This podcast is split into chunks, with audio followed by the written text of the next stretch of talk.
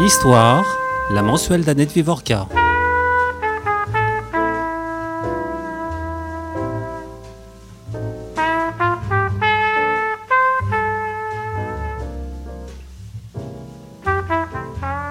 Pourquoi, dès l'été 1940, le régime du maréchal Pétain a-t-il impulsé une politique antisémite? Pourquoi, deux ans plus tard, a-t-il accepté de contribuer aux déportations massives décidées par les nazis? Était-ce pour protéger les juifs français, quitte à sacrifier les étrangers? Quel était le poids de la pression allemande? Quel sens donner au bilan du génocide en France? 74 150 déportés, plus de 200 000 non déportés. Que savait-on de l'extermination des Juifs à l'Est? Dans quelle mesure l'administration a-t-elle collaboré? Que s'est-il passé à la libération? Ce sont les questions euh, que pose Laurent dans l'ouvrage qu'il vient de publier aux éditions Grasset, L'État contre les Juifs, Vichy, les nazis et la persécution antisémite. Laurent Joly est aujourd'hui mon invité. Euh, c'est un historien euh, qui a déjà publié un certain nombre d'ouvrages. Il est directeur de recherche au CNRS. Et je dirais, euh, pour résumer un peu les deux axes de ses recherches, qu'il est tout à la fois un spécialiste de la droite antisémite et un spécialiste de ce qu'on appelle la Shoah, la persécution des Juifs en France. Ce livre est un livre double, en fait. C'est un livre court,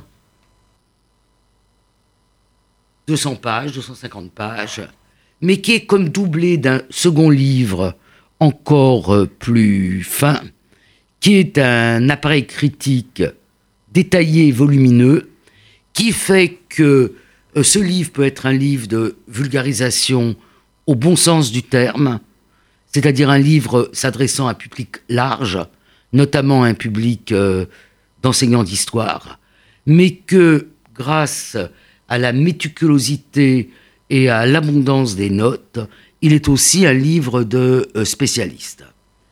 Alors, pourquoi avez-vous décidé d'écrire ce livre? Bah, D'abord parce que ça fait euh, bientôt 20 ans que je travaille sur ce sujet-là et que euh, en fait il n'y avait pas de synthèse sur le sujet, de petite synthèse. Vichy, les Juifs. Alors il y a les livres fondamentaux de euh, Paxton Marus. Vous regardez la réédition de 2015, c'est 600 pages. Klarsfeld, Vichy Auschwitz, centré sur la déportation avec, avec les documents. C'est deux volumes. Réédité en 2001, c'est trois volumes avec le calendrier.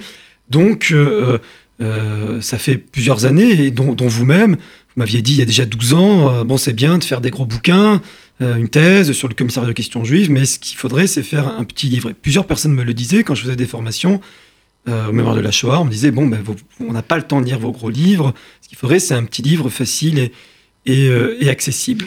Un petit livre, mais il y a aussi une différence avec les deux ouvrages fondamentaux hein, qui ont fait date, que vous citez Vichy les Juifs ou Vichy Auschwitz c'est que vous, vous n'avez pas un titre binaire, vous avez un titre trinaire. Oui, c'est rajouter effectivement l'acteur allemand. C'est-à-dire que vous avez Vichy, les nazis et la persécution euh, antisémite. Donc vous rajoutez euh, l'acteur allemand et vous expliquez dans votre introduction qu'il n'est pas possible de comprendre ce qu'a été euh, la politique de Vichy ou ce qu'a été la déportation et l'assassinat des Juifs si on ne prend pas en considération aussi l'acteur allemand. Absolument. Et d'ailleurs, à la base, le titre aurait dû être le sous-titre. Et puis finalement, avec l'éditeur, on a choisi un titre un peu plus euh, spectaculaire. Mais c'est vraiment ça. Et, moi, j'ai été aussi partie prenante de cette logique judiciaire de l'historiographie, où il fallait mettre l'accent sur, euh, sur Vichy, parce que parce qu'il y avait ce, besoin de, bon le travail de Paxton Marus en 81 c'était vraiment réaffirmer quelque chose qui n'était pas encore assez dit dans la sphère publique en 81 dans les manuels scolaires il y a encore marqué par exemple que la RAF du Veldiv c'est c'est des policiers allemands et donc, euh, puis ensuite, il y a eu les procès, le, procès Touvier, le procès Papon. moi, j'étais en plein dedans. Ma thèse, euh, le livre était intitulé Vichy dans la solution finale. Donc, c'est vrai qu'on avait tendance à, oublier euh, l'acteur allemand, qui est quand même évidemment central. Et l'idée du titre, c'était vraiment le mettre au cœur. Vichy, les nazis et la persécution des juifs. L'acteur allemand est central, évidemment. Alors, peut-être que on ne va pas dérouler votre livre chapitre par chapitre et chronologie par chronologie. On va peut-être se concentrer sur un de votre chapitre qui est peut-être, enfin, se concentrer au début, hein, qui est un des chapitres les plus intéressants, à mon avis, et où on voit bien comment, euh, comme disait le président Mao, vous marchez sur euh, vos deux jambes, c'est-à-dire une jambe euh, qui est celle des très nombreux travaux qui ont été effectués depuis 20 ans, depuis 30 ans, et l'autre jambe qui est, à proprement parler, le travail de recherche, votre travail à vous, novateur. Donc on va reprendre peut-être avec l'exemple de la rafle du Veldiv, qui est très probablement celui le, plus éclairant.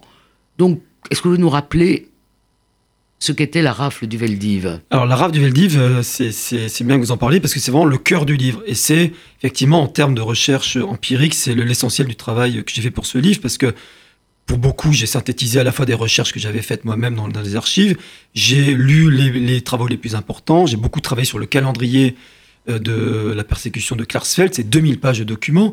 Donc c'est un matériau qui était offert aux, chercheurs que j'ai vraiment utilisé de manière très, euh, très euh, fine, enfin très, très importante. Et il y a un certain nombre de points que j'ai voulu traiter de manière intensive avec des recherches nouvelles. Donc il y a le statut des juifs, il y a l'épuration, mais le gros du travail, ça a vraiment été la rave du Veldiv. C'est un an de travail. La rave du Veldiv pour faire, pour faire, pour faire un chapitre. Et en fait, c'est un moment, euh, c'est un moment, c'est le moment charnière parce que c'est le moment où Vichy se retrouve entre guillemets acculé, puisque les Allemands, qui étaient dans une logique jusqu'à présent de euh, jusqu'au printemps 1942, les Allemands imaginaient que la solution finale allait durer, on va la mettre en œuvre, ça va prendre du temps. En France, la France, ça, il faudra qu'on en reparle parce que la France n'est pas un territoire prioritaire pour la solution finale. Donc, à Berlin, on imagine que, dans un premier temps, on déportera quelques milliers de gens. Euh, Pourquoi la France n'est pas un territoire prioritaire Parce que ce qui est prioritaire en France, la France d'un point de vue géopolitique, stratégique, on voit comment elle est située, il n'y a qu'à voir comment elle est située. C'est là où on le sait euh, assez vite, euh, ce sera un, territoire central pour le déroulement de la guerre. On sait vite que ce sera là qu'il y aura, s'il y a un débarquement, c'est là qu'il aura, qu'il aura lieu. Donc, puis en plus c'est un pays extrêmement vaste. Donc la priorité des Allemands en France, c'est la sécurité, c'est le maintien de l'ordre. C'est d'abord piller le pays, tirer parti de ses ressources, de ses ressources euh, économiques, sa richesse, et c'est faire en sorte d'administrer ce pays qui est gigantesque. Euh, la France est par exemple 13 fois plus, que, 13 fois plus, grand que la Belgique, 14 fois plus grand que les Pays-Bas. Donc vous voyez, les, Allemands, ils ont des kilomètres carrés comme ça à administrer, donc fait que le moins de soldats possible, parce qu'on a besoin d'eux évidemment ailleurs. Donc la sécurité, le maintien de l'ordre, c'est la priorité. La solution finale, c'est l'une des priorités, mais ce sera jamais la priorité absolue des Allemands français. Très important d'avoir ça, parce que sinon, on ne comprend pas pourquoi les Allemands pourront être, à certains moments, pragmatiques. Donc, la solution finale, dans un premier temps, c'est en France, c'est euh, dans l'esprit de ceux qui sont en France, euh, Théodore Nadecker, par exemple, qui est le représentant de, de d'Eichmann à Paris. Lui, dès le début de l'année 1941, il fait un plan pour dire voilà ce qu'il faut faire pour préparer une future déjudaïsation du pays. lui, ce qu'il prévoit de faire, c'est créer le commissaire de questions juives, on, en parlera, donc faire en sorte que les juifs soient mis à l'écart des non-juifs. Mais le programme de déportation qui va être mis en place, au départ, on a des premières rafles en 1941, en mai, en août, mais à Berlin, jusqu'au printemps 1942, on n'imagine pas de déporter plus de quelques milliers de juifs. Puis, éventuellement, en 1943, on en déportera d'autres. Donc ça, c'est le programme initial. Et puis, soudainement, au printemps 1942, on décide d'accélérer la, euh, la euh, déjudaïsation de l'Europe de l'Ouest. Alors, comment c'est décidé? Où c'est décidé? Alors, c'est décidé, c'est décidé. Euh, alors, c'est assez mystérieux encore. On ne sait pas pourquoi il y a, il y a cette. Est-ce que c'est pour des raisons simplement logistiques? Effectivement, on se rend compte qu'il il y a des trains qui se libèrent. Dannecker crie hip hip hip, j'ai 20 trains qu'on me, qu'on m'autorise. Donc, euh, du coup, il prévient Eichmann à Berlin. Donc, Eichmann, c'est le responsable du service d'affaires juives de la Gestapo. Donc, c'est lui qui est vraiment l'architecte de la Shoah. Donc, du coup, Eichmann organise une réunion à Berlin et on décide de faire un plan de, euh, de déportation des, Juifs en Belgique. Parce que finalement, euh, on pourrait penser que l'organisation de la solution finale, elle est l'objet de l'interministériel qui se tient à, à Wannsee euh, en janvier 1942, et que finalement on a une sorte de petit Wannsee miniature avec, euh, organisé par le seul Eichmann, euh, qui va s'occuper d'organiser la, déportation des Juifs des trois pays qui marchent, on reviendra sur ces trois pays qui marchent ensemble, qui sont la Belgique, les Pays-Bas et la France. J'aime bien cette expression que vous citez dans, je crois, dans un de vos articles, que j'ai lu, un, article ou une préface d'un livre sur le Veldiv. C'est très juste, c'est une mini-conférence de, de, de Vanzi. Mais à, à, à, Vanzi, on est encore dans une logique. Il euh, n'y a pas une temporalité qui est fixée. C'est absolument. C'est euh, voilà, il y a, y a, y a, mm. y a des chiffres, donc on mm. sait combien, mais l'horizon temporel n'est pas encore fixé. Et il est fixé en juin par par avant même, euh, ah, non après pardon, le, le, les réunions de, la, réunion de Berlin. Je crois qu'il y a une première réunion en mars. Je ne vais pas dire de bêtises. Euh, je ne sais plus quand est-ce que Eichmann convoque à, Berlin euh, cette mini-conférence de, de Wannsee. Effectivement, ils se mettent d'accord entre Belgique, Pays-Bas, France sur un certain nombre de sur, des chiffres. Alors Dannecker va d'abord donner, le responsable en France va dire on, on va en prendre 100 000, puis finalement revenu à Paris, il va, il va baisser. je ne sais plus quel est le chiffre pour la Belgique, euh, je crois que c'est 20 000 ou 15 000 pour 42. On voilà. va essayer pour les, les auditeurs de, ouais, de, de, faire, faire comprendre. Voilà, de, faire, faire comprendre. Donc, il y a une décision de déportation qui est une décision de solution finale, hein, mmh. euh, parce que les convois qui ont précédé ceux du Veldiv n'ont pas été sélectionnés, comme on dit, à la rampe. Donc il y a une décision qui est probablement en juin 1942. Tout à fait. Bah, on voilà. le sait, c'est Himmler. Voilà. C'est Himmler voilà. qui dit qui décide. dans un an, c'est terminé, on a liquidé les Juifs donc, en Europe. Donc, on a cette décision. Donc, la décision, elle est allemande. Et ensuite, qu'est-ce qui se passe? Alors, ensuite, qu'est-ce qui se passe? On est à un moment où à Vichy, Pierre Laval est revenu au pouvoir en avril 1942. Pierre Laval a été. Euh, les Allemands ont poussé. Bon, Pierre Laval, un coup d'État interne, l'avait renvoyé en décembre 1940. Il y a eu Darlan, qui a aussi fait une politique de collaboration très forte. Mais les Allemands ne sont pas satisfaits, ils veulent plus. Donc Laval revient au pouvoir en avril 1942. Avec... Donc Laval revient au pouvoir parce que les Allemands, les Allemands le demandent. souhaitent que les Laval Allemands soit au pouvoir. Absolument. Donc Laval, parce que c'est leur homme. C'est l'homme des Allemands. C'est ouais. le seul en qui Hitler a vraiment confiance. Mmh. Il n'aura jamais vraiment confiance en Darlan. Darlan va tout faire. Il va montrer patte blanche. Il va aller à Berchtesgaden. Il va tout faire. Mais Hitler a identifié Laval et Laval, c'est l'homme. C'est l'homme d'Abet, l'ambassadeur. Mmh. C'est l'homme des Allemands. Donc il revient au pouvoir en avril 1942, évidemment que sa feuille de route, c'est accélérer la politique de collaboration.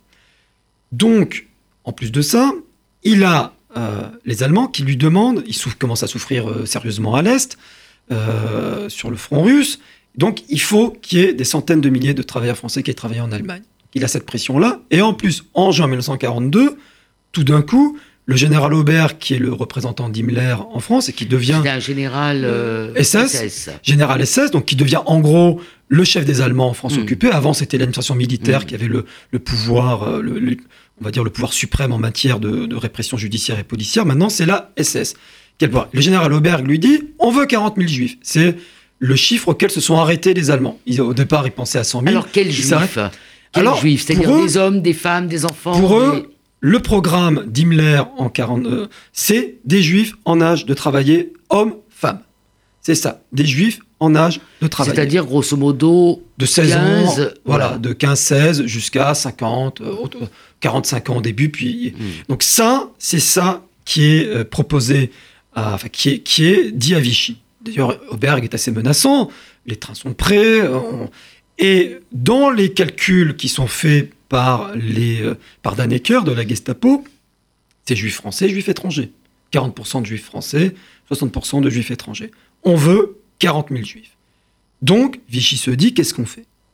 On pourrait se dire, euh, la convention d'armistice ne prévoit pas qu'on arrête des juifs, euh, ne prévoit pas qu'on arrête des gens qui ne sont pas allemands. Le, il pourrait dire aussi que, parce qu'il y a aussi la zone libre, et Vichy va pousser à ce qu'il y ait les juifs de zone libre qui, mmh. soient, qui soient donnés parce qu'il veut, veut, veut s'en débarrasser. Donc, que va faire Vichy? La logique de collaboration va jouer. Les Allemands nous demandent 40 000 juifs, il faut leur donner 40 000 juifs. La logique antisémite, qui est très forte, depuis euh, 1940, euh, les Allemands ont envoyé, en, parce que la solution finale, euh, c'est pas vous qui vais la prendre, Annette, ça, ça, il y a des étapes. Donc, dans un premier temps, la solution finale pour les Allemands, c'est l'expulsion. On expulse les Juifs euh, des territoires du Reich. Et donc, notamment en 1940, on renvoie des Juifs euh, d'Alsace-Moselle, de, certains territoires frontaliers, bah, tout simplement de la Sarre, euh, Bade-Württemberg. Boum, on les envoie en zone libre. Hmm. Des, trains qui arrivent à la ligne de démarcation. Oui, Débrouillez-vous avec. Donc Vichy a ce problème. On peut dire qu'il y a quelques dépotoirs. C'est le mot de. Euh, voilà. C'est le mot. Le dépotoir, euh, c'est le gouvernement général. Euh, en, Pologne et c'est la zone libre. C'est la zone libre de la France. Et donc Vichy se retrouve avec des milliers de juifs comme ça, ils vont mettre dans des camps à Gurs, à Rivesaltes. Donc c'est c'est 25 000 juifs comme ça qui vont entre octobre 1940 et février 1941 qui vont être renvoyés en zone libre. Donc dès Dès le départ, Vichy se dit, mais ces juifs-là, ils n'ont rien à faire chez nous, il faudrait que les Allemands les reprennent. Donc vous voyez ce qui se passe. Cette demande allemande en 1942 va aussi faire écho à, cette politique de moyen terme de Vichy. Ça fait un an et demi qu'on a ces juifs, on n'en veut plus, donc ça peut aussi être un moyen de se débarrasser. Puis il y a une troisième logique d'action qui va, jouer de manière très forte, c'est la logique de souveraineté administrative. On a euh, un, chef de la police qui s'appelle René Bousquet, qui est un pur produit de Laval, un ancien collaborateur de Pierre bah, Laval. c'est aussi peut-être un, pur produit de la Troisième République. Technocrate, euh, voilà. un technocrate d'élite qui euh, a une conception, qui a toujours une conception technocratique des problèmes. Donc là, il voit bien que le drame en France, c'est pas qu'on est occupé, c'est pas qu'on persécute les gens. Le drame en France pour Bousquet, c'est que la convention d'armistice est bafouée en zone occupée et que les préfets, les administrateurs ne sont pas respectés que les Allemands ne respectent pas la hiérarchie de l'administration, qu'ils donnent des ordres anarchiques, qu'ils prennent des otages dans les prisons. Tout ça, pour Bousquet, c'est un drame. C'est ça le drame pour Bousquet. Donc, il Et le drame aussi en zone occupée, c'est que les Allemands aient décidé tout seuls des arrestations, de la deuxième grande arrestation, qui est celle d'août 41, sans même en prévenir. Voilà, ça, c'est la photo du livre. On a des, policiers allemands et des policiers mmh. français qui sont les policiers français qui sont sommés euh, d'aller euh, participer à une rafle. Alors ça, c'est jugé humiliant, parce que c'est-à-dire que mmh. l'opinion publique, les gens voient des policiers français qui sont sous les ordres des Allemands. Et puis surtout, effectivement, cette, cette rafle d'août 41, elle est extrêmement humiliante pour l'administration française, parce que c'est un simple, alors je ne sais même pas si Dannecker est déjà capitaine SS, il est simple lieutenant SS en 1941. Mmh. C'est lui qui est allé donner l'ordre au directeur de la police générale, donc vous imaginez un, hmm. haut, fonctionnaire, de faire cette opération. Et euh, le préfet de police a été avisé, Vichy même pas au courant. Donc ça, ça a été jugé comme extrêmement humiliant, comme vraiment très désagréable. Et Vichy ne veut plus, le Bousquet ne veut plus que ça se reproduise. Donc il ne veut plus que ce soit les Allemands, les Allemands qui arrêtent ces Juifs. Voilà. Et on en arrivera à cette aberration, on va en venir à la du Veldiv, ou alors que tout aura déjà été organisé en amont, Bousquet fera une lettre officielle le 15 juillet 1942 pour dire au préfet de police vous pouvez aller arrêter les juifs, c'est moi qui vous donne l'ordre. vous voyez, c'est, c'est, c'est, ça paraît dérisoire, mais pour Bousquet, c'est fondamental. Alors on va donc euh, revenir à ce qu'on a déjà compris grâce à vous. Un, que c'est une décision nazie. Deux, que cette euh, décision euh, va être mise en œuvre par les Français, ceux des Français qui collaborent, et que la collaboration, elle est euh, issue de l'effondrement de la France et de la convention d'armistice, euh, du choix de Pétain et Laval, et que Laval est l'homme euh, des, des Allemands. Et que pour l'heure, là où nous en sommes, il a été décidé d'arrêter des hommes et des femmes en âge de travailler. Voilà. Donc à partir de ce moment-là, ça négocie. Ça négocie. Évidemment, pourquoi la rave du Veldiv? Parce qu'on est à Paris. En 1940, il y a eu un recensement ordonné par les Allemands. 150 000 juifs ont été, 150 000 personnes ont été recensées comme juives à Paris. 20 000 en province. Donc, c'est Paris le cœur. Voilà. Un petit mot sur euh, ce recensement parce qu'on va voir, sans faire un suspense euh, insupportable, on va voir comment ce recensement va servir, pour la rave du Veldiv. Donc euh, le recensement, ça aboutit à un ou des fichiers. Il y a eu beaucoup d'encre euh, dans les années 90 sur cette question de fichiers. Alors comment ça se fait le recensement? Alors il y a une ordonnance allemande. L'ordonnance allemande. la zone occupée pour le premier recensement. L'ordonnance allemande. Quand on regarde l'ordonnance allemande, ce qui est écrit, c'est que les juifs doivent être recensés et être notés dans des registres. Donc, c'est ce qui va se passer en province, on aura juste des registres. À Paris, Dannecker, qui est le chef du service d'affaires juives de la Gestapo, il sait que la préfecture de police de Paris a une expertise pour ficher les étrangers. C'est une expertise qui est connue dans le monde entier parce que euh, Paris, on a été très précurseur pour classer, ça s'appelle le casier central. Donc les étrangers sont classés, on a un fichier général, on a des fichiers thématiques par euh, profession, par rue, euh, par nationalité. Donc c'est vraiment un outil qui est, très perfectionné. Donc Dannecker, et ça c'est vraiment, c'est vraiment pas l'ordonnance allemande de, l'administration militaire, c'est une, une, initiative de Dannecker qui va dire je veux la même chose, je veux ça pour les juifs. Donc le recensement est ordonné par les Allemands, et exécuté, il est mis en œuvre. Mis en œuvre, donc en, zone, en, province, en zone occupée, 20 000 juifs sont, recensés. Ce sont les, dans les préfectures, des préfectures. À Paris, ça va être dans les commissariats de police que les gens vont devoir aller se recenser, remplissant des fiches qui ont été élaborées par un chef de bureau, qui est celui qui s'occupe du casier central d'ailleurs. Donc le, le, professionnel des fichiers s'appelle André Tullard. Donc le professionnel des fichiers à la préfecture de police de Paris, va faire un formulaire très détaillé. Les juifs doivent aller dans les commissariats de quartier, donc c'est la police judiciaire, donc c'est le commissariat que les gens connaissent, le, commissariat, normal, pas le commissaire d'arrondissement, mais le commissariat vraiment de quartier. Les fiches sont remplies, les formulaires pardon sont remplis, et après on famille, a établi. Hein, c'est ça. Oui, on a un chef de famille qui va, c'est le chef de famille qui va euh, déclarer euh, sa femme, ses enfants. Donc voilà, c'est le chef de famille qui se déplace. Donc on a au final 65 000 déclarations correspondant à 150 000 personnes. Et à partir de, ça, on va faire les, les on, va faire le fichier. Alors, à de la préfecture de police de Paris, euh, le, responsable, André Tullard, lui, il est embêté parce que lui, son boulot, c'était de s'occuper des étrangers. Et là, il se retrouve aussi avec des Français. Donc, c'est lui qui va prendre l'initiative de séparer, et ça, ça va être utile après quand on va faire des rafles, de distinguer les étrangers des Français. Les Français ont des fiches bleues, les étrangers ont des fiches oranges. Et tout le fichier va être organisé comme ça. Le fichier général, donc c'est en gros l'index, c'est toutes les fiches bleu français, euh, orange étranger. Le fichier par nationalité, on a les nationalités euh, par nationalité, donc orange, orange, orange, puis les Français en bleu. Profession, euh, là aussi on retrouve la même, les par, par donc domicile, domicile c'est par rue. Et on a aussi un fichier des chefs de famille. Lui, il est fait par quartier.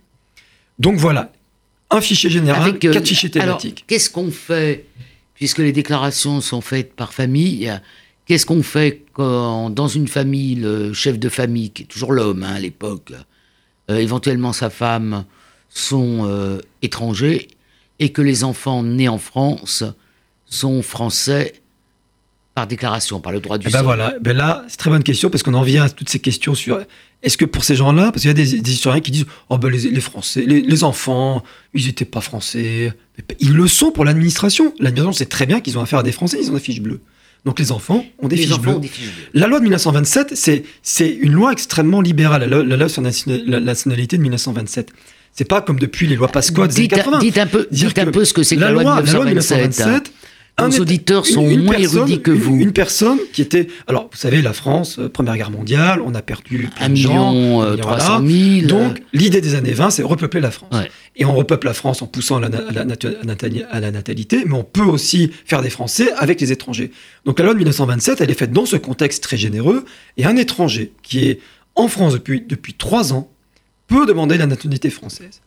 Mais même un étranger qui vient d'arriver, il suffit que ses enfants naissent sur le sol français. Il peut aller tout de suite à la mairie les déclarer français.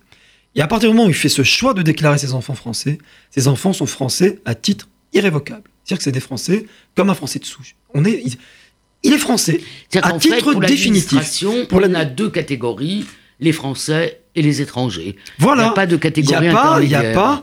Euh, il n'y a, pas un peu français. Le, alors, on, utilise cette notion de, de français euh, déclaré, mais pour l'administration, parce que c'est la loi, qui le dit, la loi de 1927 dit que vous êtes français à titre définitif.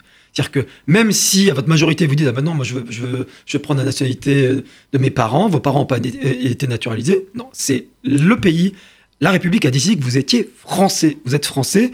Alors, il y a différents, différents titres. Dans, à la de police de Paris, ce que je voyais, c'est la formule français à titre définitif. Vous êtes français à titre définitif.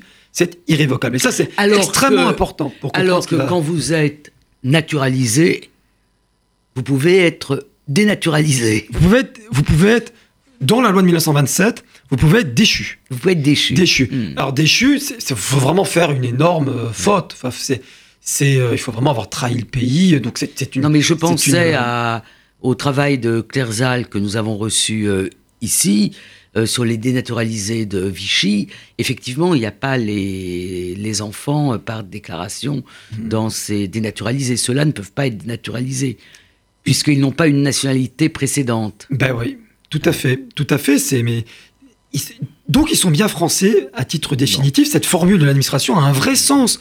Et, Alors et- on a fait un petit crochet par le fichier, mais on revient à la rave du Veldiv. alors on revient à la radio. Veldiv. Alors avant, alors il y avait eu ce premier fichier en 1940. Un autre fichier fait un an plus tard. C'est celui qui va servir parce que le fichier de 40, il y avait des imperfections. Il y avait par exemple, il y avait pas le sexe par exemple. C'est un peu embêtant parce que certains noms, certains prénoms polonais, est-ce que c'est un homme, Mm. est-ce que c'est une femme? Donc en 41 pour les premières rafles, parfois on va aller toquer, euh, euh, arrêter euh, une femme. Eh Ben non, on pensait arrêter un homme. Donc, donc on a fait un nouveau recensement en 1941. C'est 125 000 juifs qui ont été touchés au total. Et c'est ce fichier qui va servir. Donc, 1942, vous avez les Allemands demandent, on veut 40 000 juifs. Entre 22, 25 000, les chiffres sont pas, on a des objectifs qui varient, pour Paris. Bousquet a négocié avec les Allemands, le deal est le suivant. D'accord, parce qu'au départ, Vichy était très hostile à l'idée qu'il y ait des rafles à Paris. Parce que dans l'esprit à la fois de l'occupant et de Vichy, Paris, c'est la commune, c'est c'est une population frondeuse, c'est une population qu'on ne voit pas comme antisémite. On se dit, si on fait des rafles euh, de femmes, ça va pas être bien vu. Donc Vichy était assez réticent à l'idée d'accepter de faire des rafles à Vichy. Et puis c'est Bousquet qui va à Paris, pardon. C'est Bousquet qui va trouver la solution. Il fait un arrangement avec la police euh, allemande et il dit d'accord, on va vous donner le nombre de juifs que vous voulez, mais on va euh, la police française va être autonome dans son exécution. Donc ça, on y tient, à la fois dans les ordres et dans l'exécution. Vous nous laissez faire et on prend pas de français. Euh, sachant qu'on prendra quand même les enfants français, mais vous voyez, les catégories visées, euh, sachant que les Allemands demandent des, étrangers en âge de travailler, ces étrangers en âge de travailler, on va, va vous donner que des apatrides. Les apatrides, c'est pas compliqué, il n'y a pas un État qui est là pour les défendre. Voilà le deal, vous nous laissez faire. Ce qui fait que, de ce fait, contrairement à 1941, Vichy est co-décisionnaire de ce qui se passe. Et les euh, hauts fonctionnaires de la préfecture de police de Paris bah, vont négocier avec les Allemands pour affiner les catégories de gens qu'on va arrêter. Donc on va dire, bon, bah, des femmes enceintes, on va pas les prendre, euh, des femmes qui ont des enfants de moins de deux ans non plus, parce que voilà. Donc et ça- tout ça, c'est la police française qui négocie ça. Les Et- enfants qui sont trop malades, on va les conduire à Voilà. l'hôpital Rothschild. Il y a un certain nombre de... de- Ouais. Ce qui fait qu'au au- au bout du compte, euh, on arrive quand même à trouver 27 000 personnes, donc euh, 27 400 fiches qui sont, qui sont extraites du fichier juif. Donc c'est le fichier vraiment de 41 qui est croisé avec le fichier par nationalité, le sous-fichier par nationalité. Et on organise la rafle, comme ça. Alors, euh, comment on l'organise? Alors, il y a. C'est organisé par quartier. C'est organisé par arrondissement. Pourquoi? Parce que c'est à la police municipale qu'on confie ça. Euh, la police municipale, c'est normal. La police municipale, la police municipale, c'est elle qui a les gros effectifs. Vous avez 22 000 agents, la préfecture de police de Paris, 16 000 gardiens de la paix. Donc, c'est au directeur de la police municipale qu'on. C'est vraiment. Une, puis en plus, la police municipale a une sorte de pratique, les opérations de voie publique, ils savent, ils savent ce que c'est. Mm. Donc, euh, d'ailleurs, en 41, c'est également. Vous voyez, euh, quand on voit les photos de la, des rafles de 41, on voit des gardiens de la paix. C'est Mm. c'est toujours la police municipale qu'on demande de faire ce genre d'opération parce que c'est elle qui a le savoir-faire et le personnel. Donc, c'est la police municipale et que la police municipale. C'est-à-dire que euh, ce qui est dit, euh, on n'a pas vu un Allemand pendant la rafle. Et pas un milicien comme on voit dans des films, dans la rafle, Voilà, des gars ouais. avec des bérets. Voilà. Tout ça, Bon. c'est une légende. Alors, il y a eu un pot de doriotistes quand même. Apparemment, Alors, bon, il ça, on semble- alors, rien. hein. Ils Voilà. Alors, ce que je pense sur les doriotistes, parce que c'est vraiment un point que j'ai essayé d'élucider parce que ça me paraissait bizarre.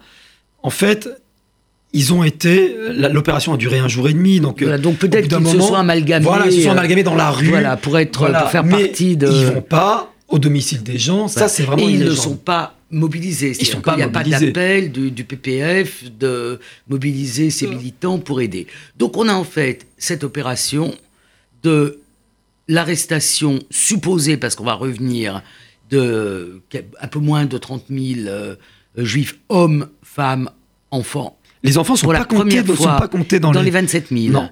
C'est ça qui était une, une erreur qu'on avait longtemps commise. Et, et j'ai vraiment compris ça en, vraiment en reprenant les chiffres et en, en comprenant comment par arrondissement on avait réparti les effectifs. Et là, je me suis dit, ben, c'est évident. De toute façon, ils ont utilisé le fichier, ce qui s'appelait le fichier de contrôle, et ce fichier de contrôle ne contenait que des juifs à partir de l'âge de 15-16 ans. Donc, et parce que c'est ça la logique. Et pourtant, donc, on a euh, ces agents capteurs, comme on les a appelés, Ouais. qui s'abattent dans Paris, arrondissement par arrondissement, voilà. et euh, qui euh, arrêtent. Alors, on a beaucoup discuté ces dernières années sur le, le degré de consentement de la police à euh, ce travail. Il y a des descriptions, je pense à la description que fait euh, Annie Kriegel, de policiers qui arrêtent en pleurant. Donc, euh, euh, on n'a pas le sentiment que le travail a été fait de bon cœur. Mais vous, vous vous occupez pas de chiffres humanitaires. Vous essayez de regarder arrondissement par arrondissement qu'est-ce qui s'est passé? Et vous posez cette question qui est une, euh, une question importante, que Claire Zach s'était aussi posée pour la question des naturalisations.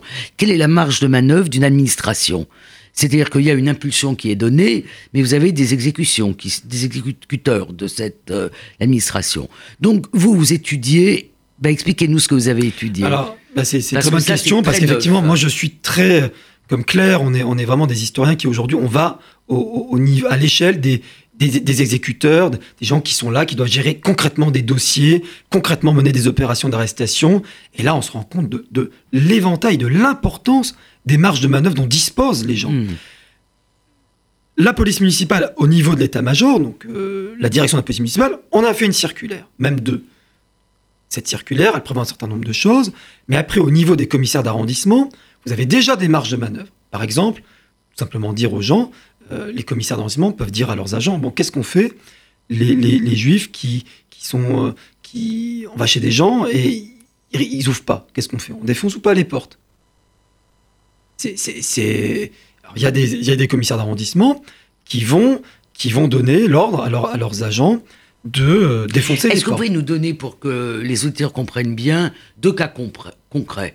Donc, un cas de commissaire d'arrondissement zélé Alors, il y a- y a, alors, le, le- ce que j'ai trouvé dans les archives, et ça, ça correspondu, noms, hein, ça, ça a correspondu avec, avec les chiffres que j'avais, je, je me rendais compte qu'il y avait deux anomalies. hein, parce que, en gros, ce qui est quand même l'une des, entre guillemets, révélations de mon livre, c'est- et ça, ça rejoint ce que vous disiez sur Annie Kriegel. Moi, je suis assez d'accord. Je pense que on a confié cette mission-là à des agents ordinaires de l'État, des gardiens de la paix, euh, bon, parfois marchant avec des, des- des inspecteurs de la police, euh, de la police judiciaire qui étaient plus antisémites, mais enfin, en, en règle générale, c'est vraiment des gardiens de la paix qui ont agi. C'est pas des antisémites militants. Quand ils arrivent chez des gens, ils voient des, euh, la, la, les gosses qui des gosses, ils euh, les des- ont fait traverser la rue voilà, la c'est sortie des écoles. forcément qu'on est en empathie. Mais évidemment, Ouais. c'est un truc de proximité. Ouais. Donc c'est des gens que parfois ils connaissent. Donc évidemment que personne n'a fait ça de bon cœur. Donc le taux final d'arrestation est d'un tiers. On va y- 32%. On va y revenir. Donc, On va y revenir donc ça, c'est le chiffre Mais global. je, je voudrais. Mais les d'un arrondissement à l'autre, voilà. je me suis rendu compte qu'il y avait des variations. Par exemple, dans le deuxième arrondissement, 20% des juifs ont été visés, ont été arrêtés. Et il se trouve que c'est le seul exemple que j'ai trouvé de, manière probante. Là, on a un commissaire d'arrondissement qui a prévenu, mais qui n'a pas prévenu comme certains, comme euh, un, juif français qui connaît. euh, non, un juif allemand visé par la rafle. Donc il l'a prévenu et il lui a dit faut prévenir toutes vos connaissances.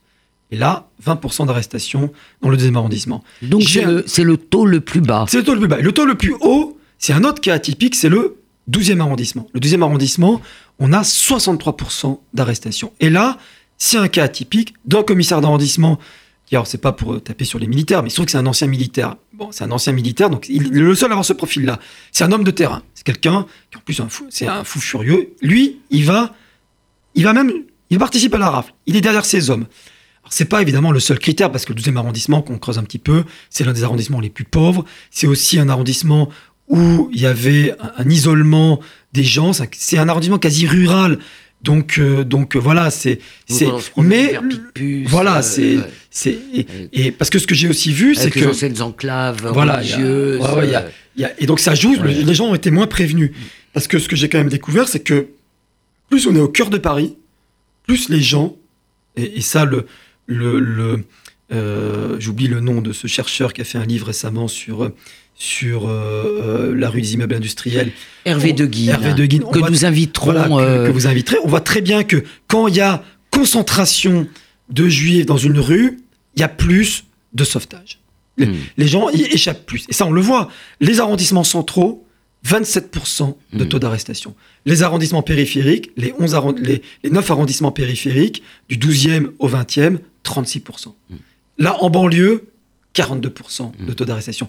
Donc, et c'est logique, Claire Zalk et Nicolas Mario avaient déjà montré ça dans leur bouquin sur Lens. Quand il y a interaction, les gens parlent entre eux, se préviennent, puis vous pouvez aller vous cacher chez un cousin qui est lui français. Voilà, c'est un, un nombre de variables, il y a un certain nombre d'explications, mais j'ai vraiment voulu mettre l'accent, moi, dans, mon travail, sur les marges de manœuvre des, policiers. Bah, et malgré tout, si je vous ai bien lu, il y a une marge de manœuvre, mais euh, la marge de manœuvre n'est pas décisive par rapport au résultat euh, final. C'est-à-dire que globalement, euh, c'est quand même la politique nazie et celle de l'État français qui explique euh, les, le, chiffre des déportés Qui explique, alors moi, la lecture que je ferai, c'est que ce qui est certain, parce que les historiens s'arrachent les cheveux sur cette, comprendre cette anomalie qui est ce bilan final de la France. Les euh, deux, les. Alors, on va terminer sur le bilan de la rafle, et puis après, on va. Alors, le bilan de la rafle. Pour reprendre le débat. pour moi, le bilan de la rafle voilà. est, à l'image du bilan global. Hmm. Le bilan de la du Veldiv, c'est 12 884 qui sont arrêtés à 13, le 17 juillet à 13h, jusqu'au 20 juillet à 13 000. Une trentaine de milliers étaient prévus. Voilà. Donc 9 000 adultes hmm. donc et 4 000 enfants. Et 4 000 enfants. Donc l'objectif c'était les 27 400 fiches, 9 000 adultes, ça fait, ça fait 32%. Euh, donc le taux d'échec de la rafle est de 68%. Et on a les enfants. Alors les enfants, c'est un problème pour Vichy parce que dans un premier temps, on se dit on va les mettre dans des euh, dans l'assistance publique ou à l'UGIF, qui était l'association obligatoire des, juifs de France. Euh, et puis plus tard, les Allemands ne veulent pas tout de suite parce que, comme vous le disiez au début de l'émission, ils n'ont pas les infrastructures pour, pour éliminer massivement, pour simplement gazer les. Donc, ces juifs, ces enfants, on veut les prendre plus tard. Mais Vichy, dès le 17 juillet 1942, dès qu'ils ont vu que les chiffres n'étaient pas bons, ils ont demandé à ce que tout de suite les, enfants partent le plus vite possible avec leurs parents. C'est pour ça qu'ils se sont retrouvés à Pithiviers et à Bonne-la-Rolande avec, avec leur, le, très vite avec, avec leur, leur mère et leur père quand ils étaient là. Donc, donc Vichy voulait absolument combler cet échec, ce, ce, ce semi-échec. Donc, L'objectif de Vichy, c'était évidemment de rafler le maximum de juifs, mais ce que je montre, c'est que les complexités, les marges de manœuvre des, agents ordinaires de l'État font que le bilan n'est jamais aussi élevé que ce que les Allemands et que ce que Vichy voudrait. Ça, c'est vraiment ma lecture, ma lecture de, euh, du bilan final. Si on reprend euh, l'ensemble des arrestations, on s'aperçoit que euh, ça commence dès mai 41, où Vichy compte en arrêter 6000 et où il n'y en a que 3700. Euh, et puis ensuite, euh, le semi-échec de la rafle dite du 11e arrondissement. Qui est pareil. Qu'on est obligé de compléter. Voilà, le lendemain, euh, Dannecker et Furieux. arrondissements. Donc ça, c'est une constante. Et alors, ça nous permet de poser la grande question où je voudrais qu'on consacre un petit peu de temps. Dernièrement, on entend des voix dire un, euh, Pétain a sauvé euh, les juifs français, c'est-à-dire que dans cette situation, il a sauvé les juifs. Deux, c'est pas la France euh, qui, contrairement à ce que disait le discours de Jacques Chirac, la France, elle, n'était pas à Vichy, elle était à Birakeim ou je ne sais trop où, à Londres, mais en tout cas pas à Vichy. Donc toute l'histoire telle qu'elle a été écrite par Marus Paxton, telle qu'elle a été représentée par Marcel Ophuls, telle qu'elle a été écrite par euh, Serge Tarsfeld aussi, eh bien on s'est tous trompés, euh, puisqu'on nous annonce la bonne nouvelle que Pétain voulait sauver les Juifs et que la France n'était pas là. Alors je voudrais que vous répondiez un peu à, enfin, que vous donniez votre point de vue sur, euh, sur ce mouvement. Alors d'abord, je vais quand même vous aider parce que je vous ai quand même lu. Euh, d'abord, vous montrer que ce qui en apparence nouveau est en fait une sorte de serpent de mer récurrent. Tout à fait. Donc il faut toujours rappeler ça, effectivement, c'est une idée qui remonte à 1945. C'est-à-dire que, évidemment, euh, Laval, au moment de son procès, Bousquet, au moment du sien en 1949, ils veulent se défendre, donc c'est leur droit. Donc ils utilisent des arguments, des justifications, et leur justification, c'est de dire, nous, on s'est trouvé face à... ils disent pas, on voulait collaborer, on pensait que l'Allemagne allait gagner la guerre, parce que c'est ça la réalité. Non, on se trouvait face à une pression incroyable, et face à cette pression incroyable, on a fait la politique du moindre mal. La politique du moindre mal, c'était donner des juifs aux Allemands parce qu'il fallait bien leur donner. Vous comprenez À notre place, vous auriez fait pareil. On a protégé nos citoyens, on a sacrifié les, étrangers, les apatrides, qui d'ailleurs c'était des, des, juifs allemands. On n'a fait que redonner aux Allemands des juifs qui étaient à eux. Voilà l'argument de 1945, les justifications de la libération de Laval, de Bousquet. Et ce qui est sidérant, c'est que. c'est à peu près ça qui est euh, dans une période où on s'intéresse très peu à ces choses-là, hein, où il y a pratiquement pas de publication. C'est jusqu'aux années 70-80, euh, quand euh, on commence à reprendre cette histoire, c'est ce qui est un peu la doxa. Oui, sauf qu'on avait Billig. Et que, euh, effectivement, les gens, même Rollilberg, quand Rollilberg il fait sa grande somme sur la destruction des Juifs d'Europe, il n'a pas, il pas travaillé sur les archives. Donc, il reprend un peu ça en disant, ben voilà, Laval. Alors, vous dites, euh, on avait Billig. Mais Est-ce que vous pouvez dire aux auditeurs qui est Billig Billig, c'est le premier historien. C'est Joseph Billig. Joseph Billig et le premier historien à travailler sur les archives. Qui travaille au Centre de documentation juive contemporaine, qui a raflé un certain nombre d'archives à Libération. on est, alors, Billig, avec Léon Polakov, l'autre grand historien hmm. du CDJC, il, a été, euh, il a une histoire que vous connaissez bien, puisqu'il a été au, procès de Nuremberg et il a servi à alimenter l'accusation française un certain nombre de documents. Donc c'est un qui connaît très bien les documents. Et le CDJC à l'époque a des documents qui sont d'ailleurs uniques en Europe, puisqu'ils ont les archives du service des affaires juives de la Gestapo. C'est l'un des, des rares. Euh, qui, ont été récupérés, par Léon Poliakov. Léon Poliakov, il raconte ça dans ses mémoires, c'est très très drôle. Euh, des archives qui, étaient, qui avaient été prises par la Sûreté nationale, rue des Saussets. Donc, on a ces archives-là, ces archives uniques. Les autres, archives des, services d'affaires juives de la Gestapo en Europe, quasiment tout été détruites. On a les, archives du service d'affaires juives de la Gestapo euh, en France. C'est extraordinaire comme source. Il a une partie des archives du commissariat aux questions juives. Il a euh, des archives de l'ambassade. Il a, il a plein d'archives. Donc, le premier historien, ça c'est très important pour répondre à Zemmour, parce que quand vous écoutez un Zemmour, vous dites en fait, c'est les Américains. Et encore aujourd'hui, dans le Figaro, il y avait un article sur euh, le dernier livre de Jacques Semelin, où le journaliste du Figaro dit les Américains qui disent que. Non, c'est pas les Américains. Dès les années 50 et début des années 60, Joseph Billick, qui travaille sur les archives, il dit exactement ce que dit Paxton 15 ans plus tard que Vichy avait des marges de manœuvre, que Vichy menait une politique de collaboration, et que cette politique de collaboration n'était pas une politique de sauvetage. Et il a cette phrase euh, que vous citez, euh, qu'en aucun cas la politique de Pétain n'a été une politique de sauvetage. Hmm, parce que la collaboration, voilà, la collaboration n'est pas une politique de sauvetage. La collaboration, c'est une politique de collaboration. Donc quand les Allemands vous demandent tant de juifs, vous devez leur donner tant de juifs. Et c'est ce qui se passe en 1942.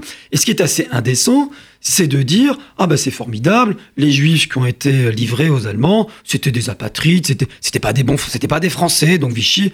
Mais donc c'est pas grave. Donc c'est pas grave. Mais ce qui est grave, c'est que Vichy a livré le nombre de Juifs que, que, les Allemands demandaient. À la fin de l'année 1942, l'objectif il a été non seulement il a été atteint, mais en plus il a été dépassé. 41 800 Juifs ont été euh, déportés.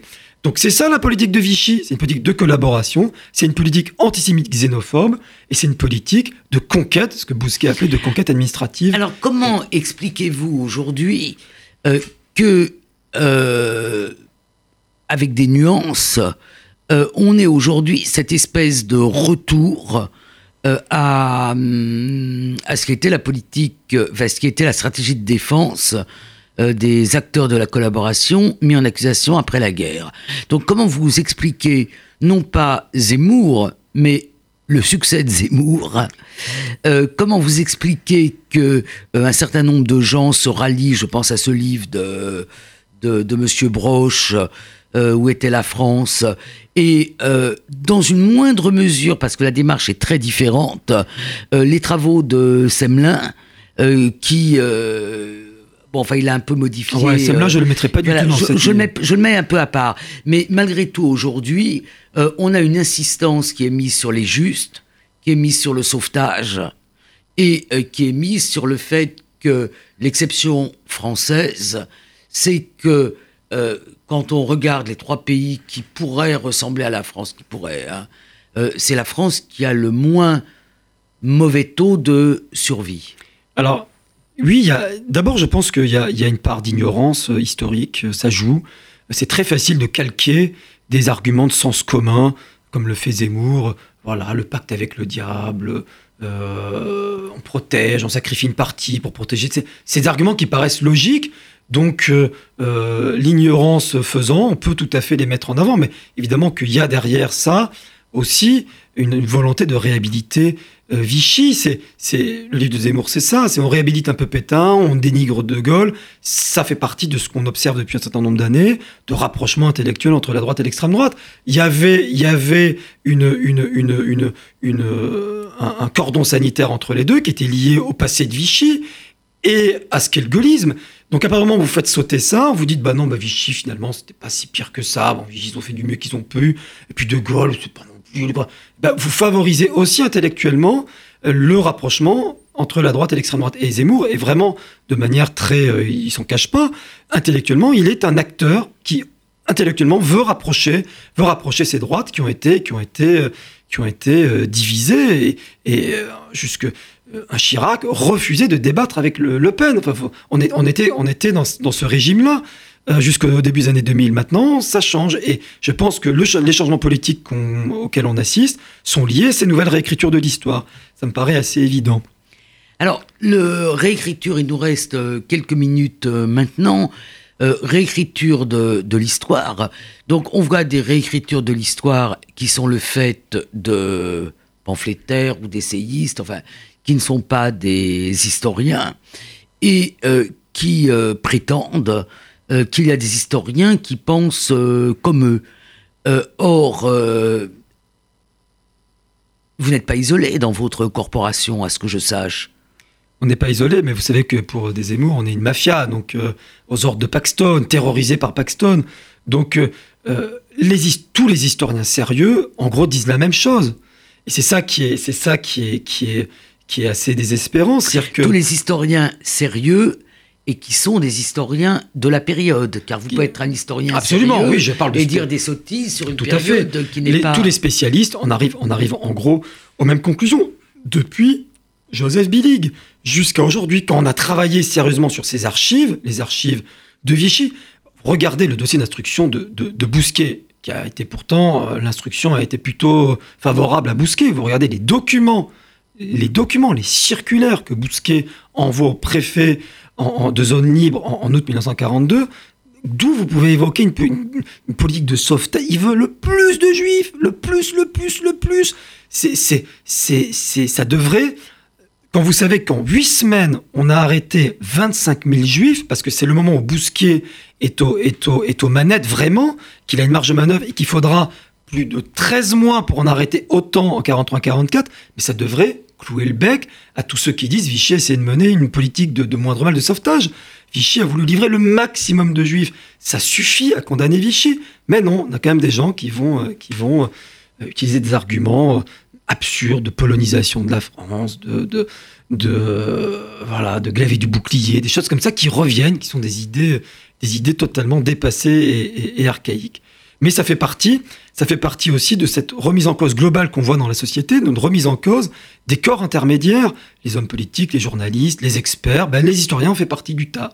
Et on est aussi remis en cause, et c'est pour ça qu'un Zemmour peut renvoyer comme ça sur France Culture, peut renvoyer les historiens, et lui euh, prétendre dire la vérité. C'est c'est un, phénomène nouveau auquel on assiste. Euh, je pense que nous avons terminé notre émission. Euh, merci Laurent Joly. Euh, je rappelle le titre de votre livre L'État contre les Juifs, Vichy, les nazis et la persécution antisémite. C'est publié chez Grasset. C'est un livre dont les 250 premières pages, je laisse l'appareil critique euh, aux gens qui veulent, comme on dit, aller plus loin, dont les 250 euh, pages sont limpides et sont lisibles par tous. C'est le haut niveau de la vulgarisation telle qu'elle est indispensable, c'est-à-dire quand l'historien se fait lui-même le médiateur de, son travail. Merci Laurent Joly. Merci Annette.